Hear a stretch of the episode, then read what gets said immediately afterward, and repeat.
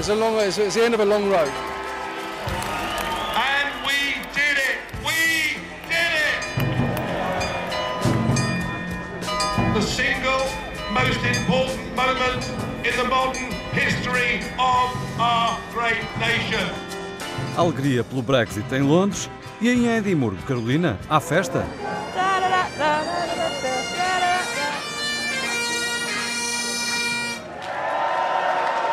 Parece festa, Miguel, mas é na verdade um protesto e um grito pela independência.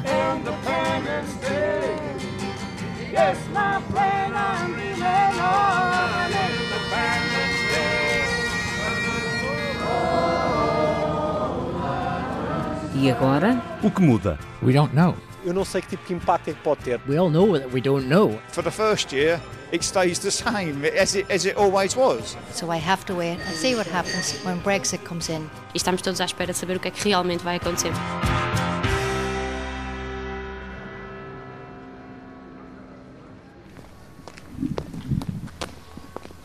Andas um passo, estás na Irlanda, andas um passo para trás, estás na República. Portanto, mas não há. Estamos onde?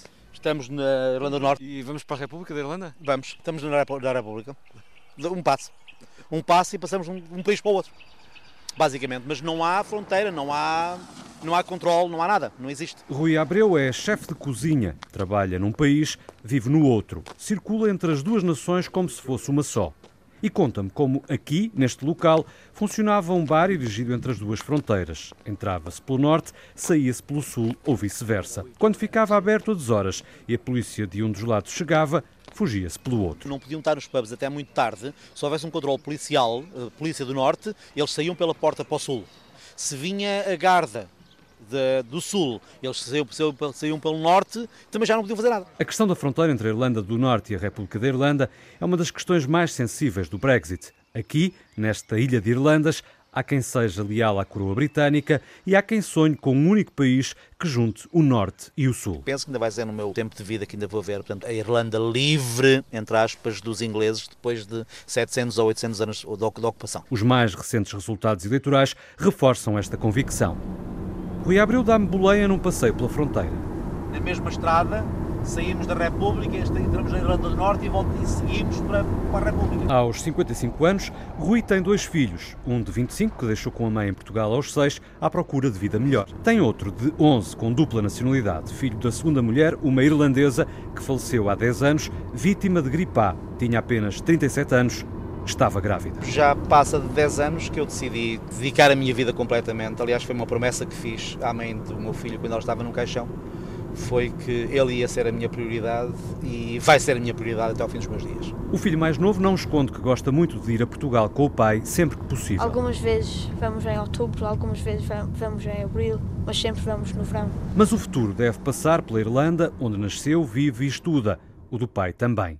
Já o tio José tem outro pensamento. Não gosto de cá estar, nunca gostei. José Abreu trabalha na linha de montagem de uma fábrica de empilhadoras. Ganha bem mais do que em Portugal, mas não chega. Não gosto do, do país em si, é muito escuro.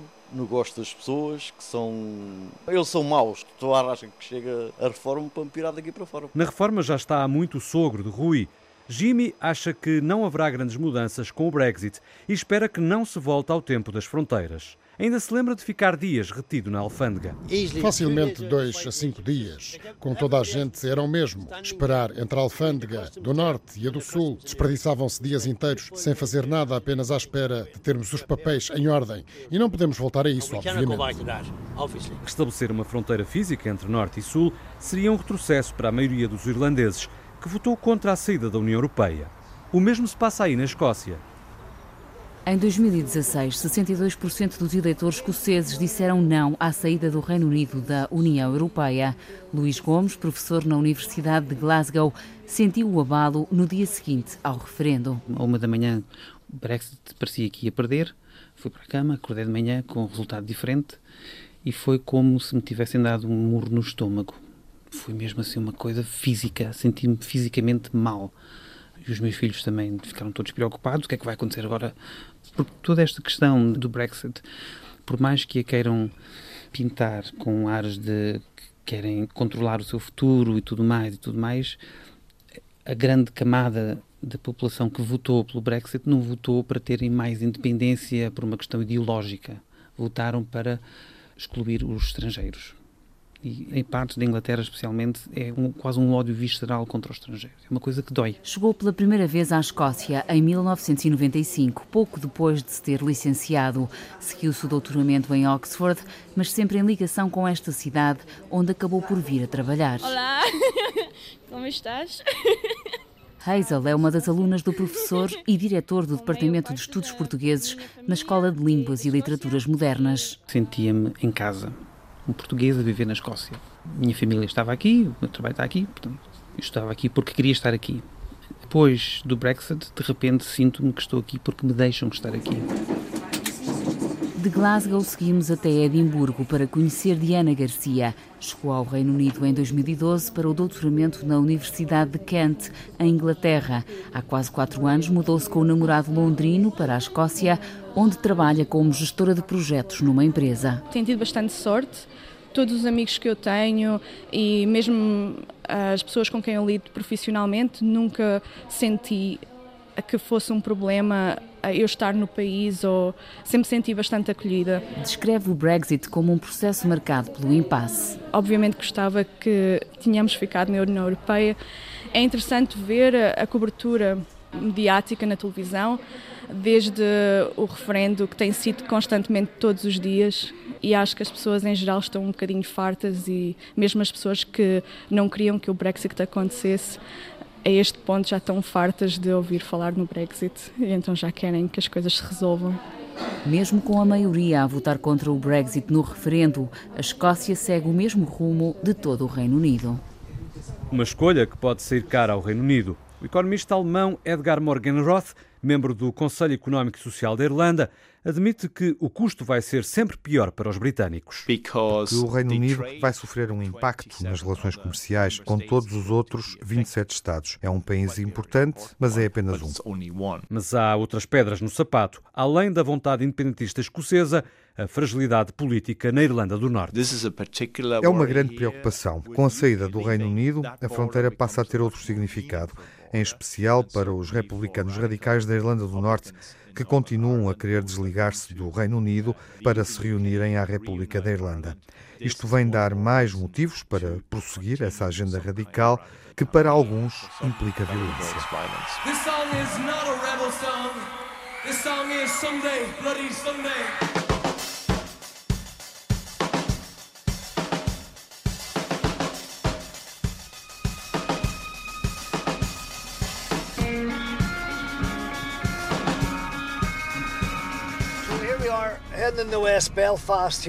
Estou no carro com Brendan, um católico que recusa dizer o apelido por temer represálias. 22 anos depois do acordo de paz na Irlanda do Norte, estão ainda bem vivas as memórias de anos e anos de violência. Havia a escolha de ignorar, a escolha de se submeter ou de resistir. Eu escolhi resistir. Através do IRA. Sim, eu fui membro do IRA. Fui para a prisão para alvejar um soldado britânico que sobreviveu. Passou 10 anos na prisão mas não se arrepende. Não começamos esta guerra. A Irlanda não ocupou a Grã-Bretanha. Foi a Grã-Bretanha que nos ocupou. E por isso o povo irlandês tem o direito moral de resistir. Brendan admite que foram cometidos excessos de parte a parte. De resto, o apartheid das comunidades em Belfast é ainda muito acentuado. As vedações físicas que se perpetuam provam essa divisão. O Brexit pode acentuá-la. Porta-voz do Partido Republicano Irlandês Sinn Féin Kiva Archibald lembra que a paz não é definitiva. Nunca podemos dar por adquirido o nosso processo de paz. E uma grande preocupação que tivemos foi a potencial reinstalação da fronteira. Foi uma das grandes vantagens nos últimos 20 anos. A remoção da fronteira, a normalização das relações na ilha. A gestão da fronteira ainda não está solucionada há aspectos a discutir com o governo britânico. Ainda há a possibilidade de haver fricção entre a Irlanda e a Grã-Bretanha em termos de comércio. Tudo depende das negociações que vão decorrer ao longo do ano e de futuros entendimentos. É uma questão em aberto que preocupa os portugueses em toda a ilha. Filipa Maia mudou-se para a Irlanda do Norte há quatro anos e não esconde o receio. Se existir realmente uma fronteira entre as duas Irlandas, eu creio que as pessoas não querem viver outra vez a, a questão de, de, que se viveu há 20 anos atrás. Opinião partilhada por Vitor Lima, em Dublin. Para mim, isso é era o pior cenário que poderia existir, voltar a surgir este tipo de, de situações. O irlandês Jim Fulton, reformado, Joga golfe no Algarve, é protestante, vive em Belfast e não tem receio do passado. Acredita que foi tomada a melhor decisão. Penso que é tempo de voltarmos a ter as nossas leis de volta. Há um problema de imigração massiva que precisa de ser resolvido. Uma das bandeiras de quem defende o Brexit e que causa apreensão nos estrangeiros. Temos receio que as pessoas saiam dos seus buracos. Não é medo, mas aquele pensamento idiota de e se... E se tudo mudar, questiona-se esta alemã de origem polaca, Inês Burkowski, perante um processo, o Brexit, visto como uma potencial ameaça à estabilidade na Irlanda. O risco de reabertura de feridas num país com alta taxa de suicídio é a principal preocupação em toda a ilha, a par das questões sociais, tema central na Escócia. Apreensão que os mais desfavorecidos possam ser os mais atingidos pela saída do Reino Unido da União Europeia. Segundo um relatório de janeiro, apresentado como independente e promovido pelo governo escocês, os mais vulneráveis poderão enfrentar os mais profundos impactos socioeconómicos do Brexit. Se és mulher, se tens deficiência, se és negro ou se provens de uma minoria étnica, se tens múltiplas desvantagens, tens ainda maior probabilidade de ser pelo impacto do Brexit. Por isso, acho que é um relatório muito preocupante, mas também faz eco de muitas das nossas preocupações sobre o potencial impacto do Brexit. Neil Cohen é o responsável pela área política da Poverty Alliance, a Aliança da Pobreza, que se apresenta como uma rede nacional com mais de 230 membros, uma organização independente com sede em Glasgow. Estamos preocupados com o potencial retrocesso nos direitos dos trabalhadores quando sairmos da União Europeia. Temos preocupações sobre os impactos do Brexit na economia. Sabemos que qualquer medida, como cortar na despesa pública, pode prejudicar desproporcionalmente as pessoas que vivem na pobreza, as pessoas de baixos rendimentos. A teia dos receios estende-se ainda mais. Neste momento, muitas organizações comunitárias na Escócia recebem dinheiro da União Europeia para ajudar a apoiar o trabalho que fazem e com a perda desse financiamento, existe o receio de que essas organizações que fazem um trabalho importante possam não conseguir apoiar as pessoas como até agora.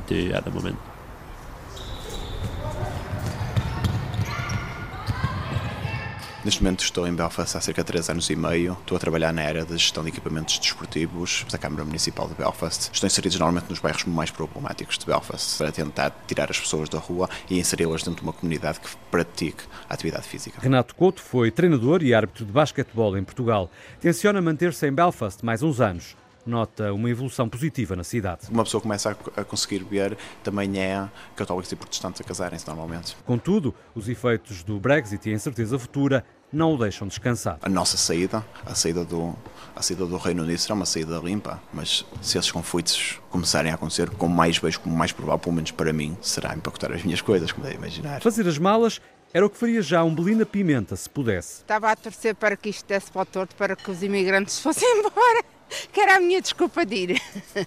Uh, não gosto das pessoas e, claro, o clima não ajuda em nada, não é? Um Lina trabalha no McDonald's, situado numa zona difícil dos subúrbios da capital da Irlanda do Norte, e talvez por isso se note mais desigualdades de tratamento. A diferença com que eles tratam um imigrante com uma pessoa de cá é abismal. Bem diferente é o mundo da sobrinha Tânia. Não sei se é de eu estar ligada ao ramo da tecnologia, mas eu, pelo menos pessoalmente, tive a experiência contrária. Trabalha numa empresa de gestão de dados, lidera uma equipa de quatro pessoas e não pensa voltar a Portugal. Quanto ao Brexit, não a assusta. Nunca pensei que me fosse afetar, não me afeta no presente. Tenho cá uma filha, tenho casa comprada, não estou a ver como é que uma regulação ou uma lei poderá eventualmente expulsar os estrangeiros. Se tiverem as documentações todas em ordem, não é? Otimismo a mais, acha a tia Ambelina. Porque já há mais violência que a que havia. As condições sociais vão deteriorar-se, na opinião desta portuguesa em Belfast. De Kilt, Gareth toca gaita de foles nas ruas de Edimburgo. Trabalha em jardinagem, mas dedica-se à música ao fim de semana. Acredita que o turismo da cidade vai continuar a crescer e não será afetado pelo Brexit. I don't think it will have effect, to be honest. Um, I think tourism is going to keep increasing in Edinburgh. Encontramos o contraponto numa loja de recordações. Malky, o gerente, considera que a saída do Reino Unido da União Europeia traz problemas, com as pessoas a recearem viajar. Definitely bring problem. I think a lot of people are unsure traveling wise uh, what is going to happen. Hey Europe, Scotland has a message for you. Um vídeo promocional dirigido aos cidadãos europeus insiste na mensagem: a Escócia está aberta. Scotland is open. Scotland is now. Judy Marians gera o mercado europeu da Visit Scotland, a Organização Nacional de Turismo da Escócia. No site oficial tem uma secção sobre o Brexit, onde procuram esclarecer todas as possíveis dúvidas dos visitantes. É claro que estamos a entrar no período de transição de um ano, em que o Reino Unido e a Europa estão a negociar as suas relações futuras. Portanto, a partir de 2020 poderemos saber mais, mas por agora tudo vai permanecer na mesma. Do turismo à indústria, repete-se a pergunta: e agora? Desta empresa saem um dos produtos alimentares típicos da Escócia, os haggis, combinam carnes, especiarias e farinha de aveia. James McSween, o diretor-geral, não tem por enquanto noção do verdadeiro custo do Brexit e que repercussões vai ter na exportação. Poderemos ter de vir a pagar tarifas e taxas para exportar comida para a Europa, o que poderia tornar o produto que vendo insustentável para o importador. A empresa tem como maior mercado a Inglaterra, depois a Escócia, seguindo-se França e Alemanha.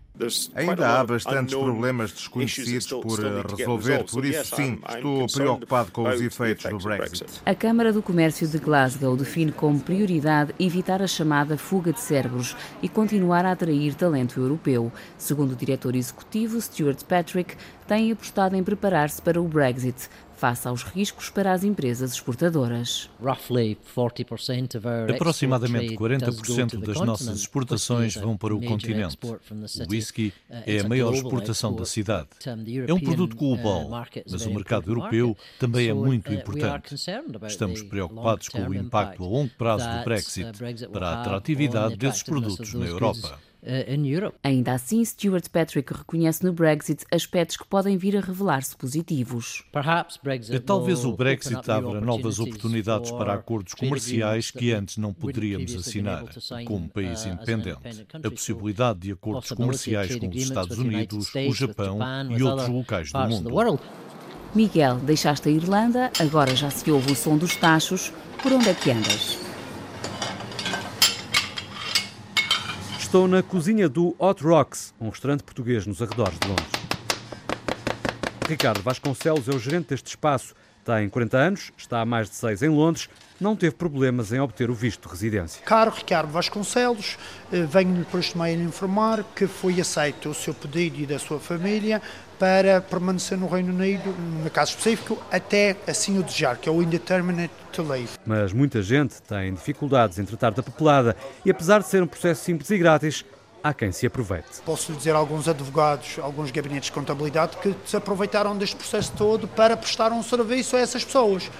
Mas em vez de o prestarem em pro bono, não, cobram-lhes à volta de 50, 60 libras por elemento familiar. As incertezas ao longo do processo fizeram muitos perder a vontade de vir para a Inglaterra. Ricardo nota ainda mudanças sociais. Os estrangeiros são, por vezes, tratados de forma menos correta. Antes de haver este problema de se falar no Brexit, da saída do Reino Unido da Comunidade Europeia e tudo mais, eu ia a um café com a minha família, os idosos ingleses brincavam com os miúdos, sorriam e tudo. Daí para cá, quando viam que nós falávamos com os miúdos em português, eles olhavam-nos com um ar de certo nojo. Ricardo não reage e assim procura dar um exemplo de tolerância aos filhos. Faz tarde e mete-me ao caminho. Quero ir ainda até Stockwell, o bairro português de Londres.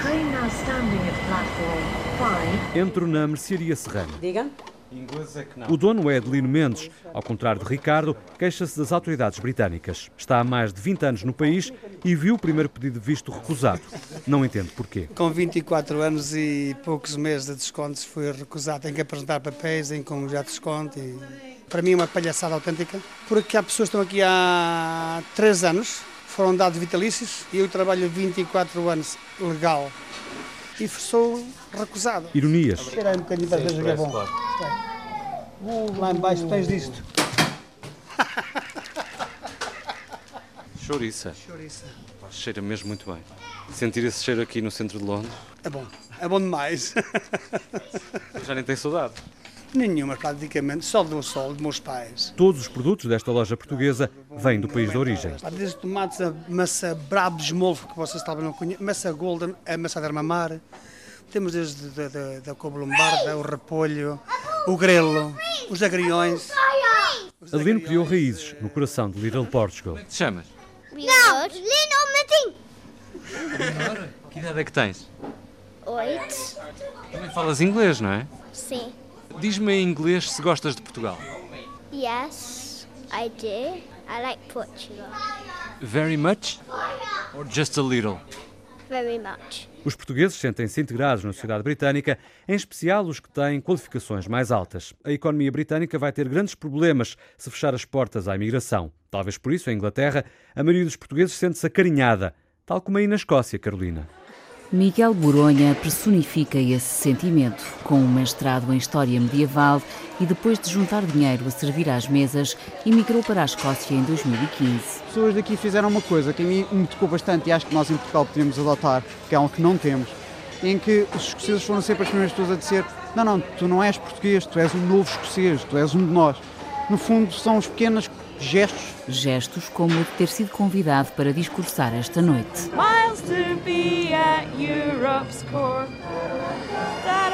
31 de janeiro, uma concentração anti-Brexit no exterior do Parlamento escocês assinala o dia da despedida em Edimburgo, a sentir já a falta da União Europeia. Assim se intitula o evento. Miguel aproveita para agradecer. Queriam ouvir europeus escoceses a falar e foi um privilégio. Que Pronto, é uma noite estranha hoje. Primeiro foi de agradecer aos escoceses de todas as cores partidárias, pela atitude da Escócia, por aquele abraço escocês, por aquele carinho com que a Escócia trata os imigrantes aqui. Isso, sobretudo, porque isso fez muita diferença. Sei lá, eu já não teria ido embora do Reino Unido se não fosse isso que me fez a mim e ao meu parceiro ficar cá. O caso do Brexit foi inteiramente focado na imigração, pelos piores motivos, à base de mentiras e mentiras e mentiras. Horas antes tinha tomado a palavra o responsável pela pasta do Brexit do governo escocês. Para Michael Russell, este dia abre um novo capítulo. Isto não é o fim de nada. Para a Escócia, isto é um começo. A Escócia não votou para deixar a União Europeia. A maioria das pessoas não quer deixar a União Europeia. E a maioria das pessoas vai apoiar a reentrada na União Europeia. É esse o trabalho que o governo quer fazer. Então o que é que vão fazer agora? Temos de ter independência. Apenas Estados independentes podem estar na União Europeia. A Escócia, em 2014, votou a 55%, 45% para não ser independente. A Escócia às vezes demora a interiorizar algumas coisas. Penso que um futuro referendo à independência vai produzir resultado para voltarmos à União Europeia. E quando? Mas essa é que é a questão. Eu quero este ano. Penso que é o ano certo. Queremos acabar com a incerteza e garantir que ainda estamos bem perto da União Europeia quando começarmos o trabalho para voltar. Por isso, este é o ano certo. Uma concentração junto ao Parlamento escocês para quem quis despedir-se da União Europeia, já a piscar o olho à independência. E aí em Londres, Miguel, qual o ambiente?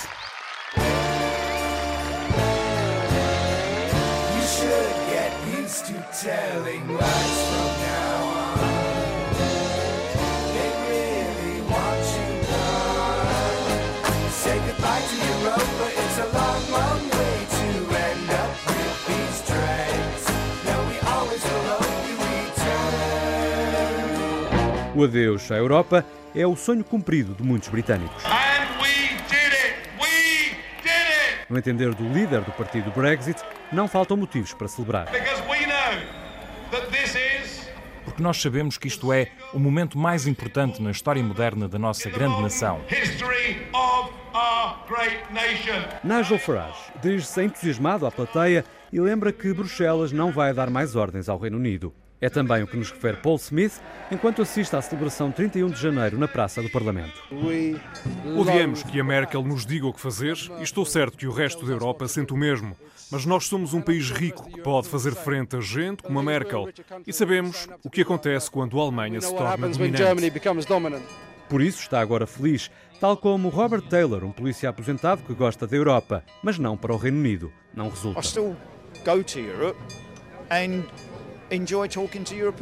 Eu continuo a ir à Europa e gosto de falar com europeus e partilhar a minha vida com eles. Mas, para nós, a Europa não resulta. Somos uma ilha-nação. Que ser dirigidos pelos europeus, pelo Parlamento Europeu, não nos parece correto. Não é a opinião da também inglesa Sandra Kiduri. Esta antiga funcionária do governo britânico em zonas de conflito lamenta a visão redutora que grande parte da população tem da Europa. Há muitas pessoas aqui que têm uma visão estereotipada e a preto e branco da Europa e dos alemães e da Segunda Guerra Mundial e que já não é verdade. Agora sente-se envergonhada e desiludida. Agora estou triste e com vergonha do meu próprio país e não é confortável. Contrastes de uma noite de festa para uns, de desapontamento para outros. E agora?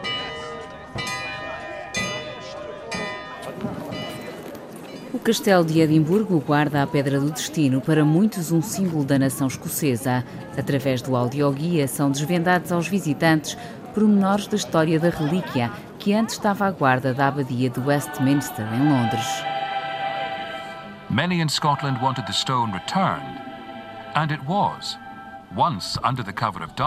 No Natal de 1950, um grupo de nacionalistas escoceses roubou a pedra. Four Scottish nationalists broke into Westminster Abbey in London. Acabou por ser devolvida à Inglaterra, até que foi permitido o seu regresso à Escócia em 1996.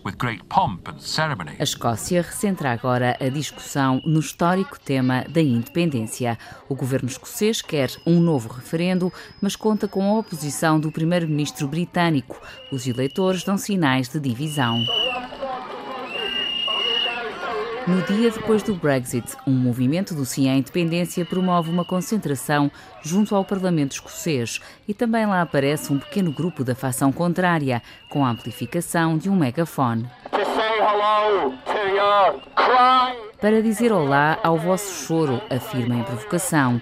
Alistair McConaughey, do movimento Force for Good, uma força para o bem, garante que a estratégia é para repetir. Onde houver iniciativas pela independência, eles vão contra-atacar, porque acreditam que o Brexit vai ser bom para a Escócia e o futuro está no Reino Unido.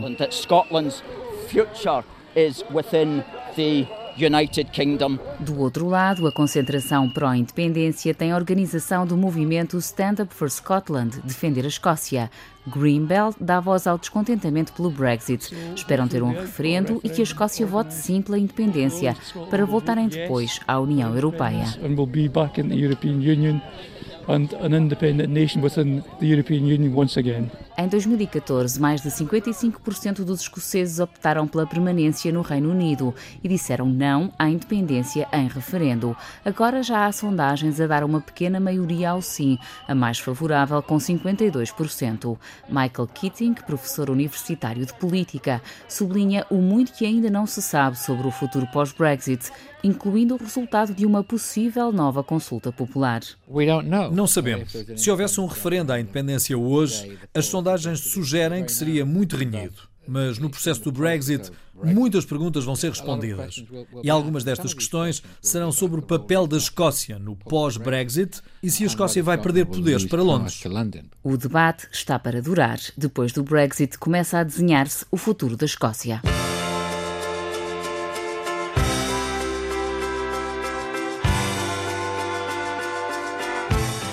Apesar de todas as incertezas face às negociações que vão decorrer ao longo dos próximos meses, a Presidente da Câmara Portuguesa de Comércio no Reino Unido, Cristina Ipsley, prevê o fortalecimento das relações entre os dois países. Até porque são dois aliados e não falta vontade política, pelo menos de Lisboa. Diariamente eu ouço que o governo português quer mesmo fazer todos os possíveis para os empresários ingleses poderem fazer negócio em Portugal e vice-versa, não é?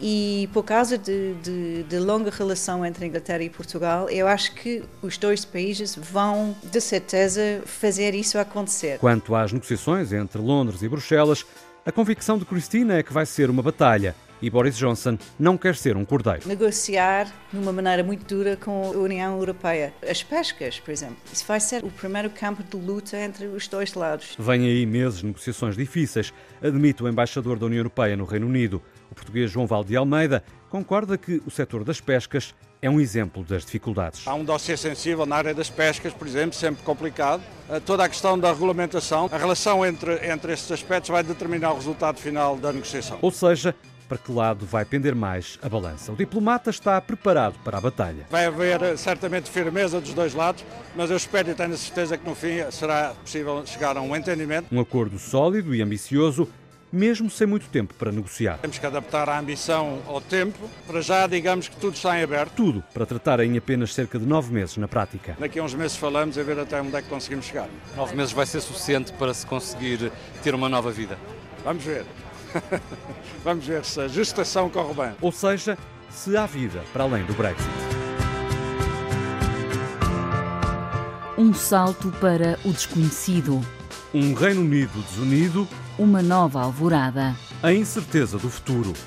São muitos os pontos de interrogação, agora que os britânicos dizem: Goodbye, Europa.